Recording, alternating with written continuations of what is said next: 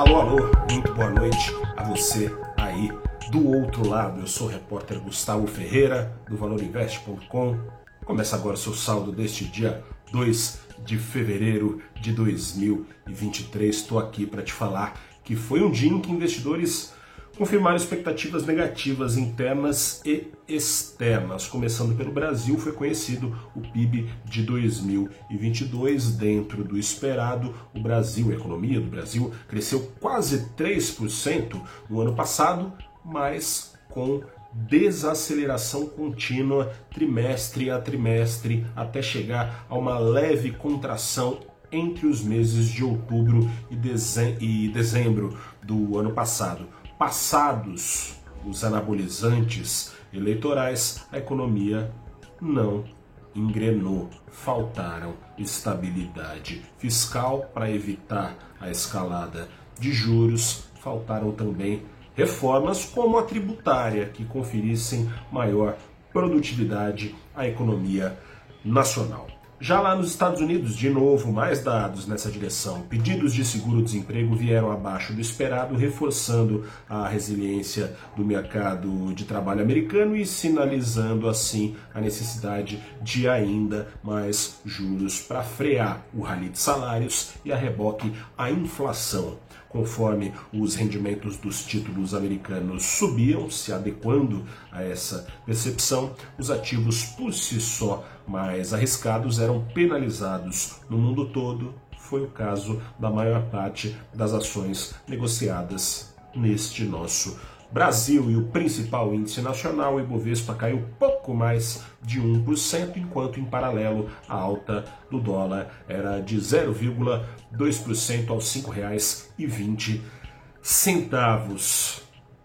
A queda mais significativa foi da ação da Petrobras, nem mesmo um lucro recorde da Petrobras foi capaz de comover os investidores. A estatal tornou a anunciar a distribuição de dividendos acima das suas obrigações, mas desta vez uma coisa mudou.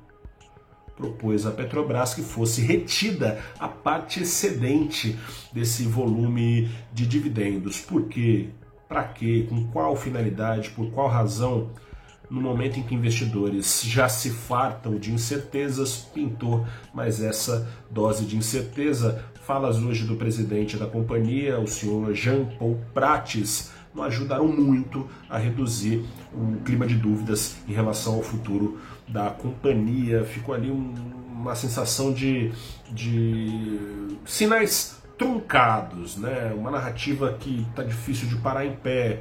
Prates disse hoje que o foco seguirá sendo, na sua gestão, explorar e produzir petróleo. Exploração e produção de petróleo foi o que garantiu é, esses lucros, foram o que, o que, garantiu esses lucros exorbitantes da Petrobras, que foi é, no ano passado das maiores pagadoras de dividendos do mundo.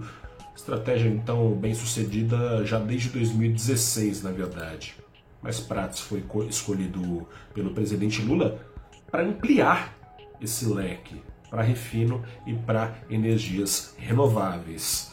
Prates disse também que pretende manter, palavras dele, manter o nível de robustez de dividendos pagos pela Petrobras. É justamente aquilo que mais tem sido alvo de críticas de Lula. Você pode acompanhar no valorinvest.com tem lá o presidente com uma nova saraivada de críticas aos níveis de lucros e dividendos da Petrobras. O presidente entende que isso inibe a empresa, impede a empresa de reduzir os preços dos combustíveis nas refinarias. Enfim, em meio a essas garantias frágeis oferecidas por Prates, ações da Petrobras caíram hoje mais de 2,5%.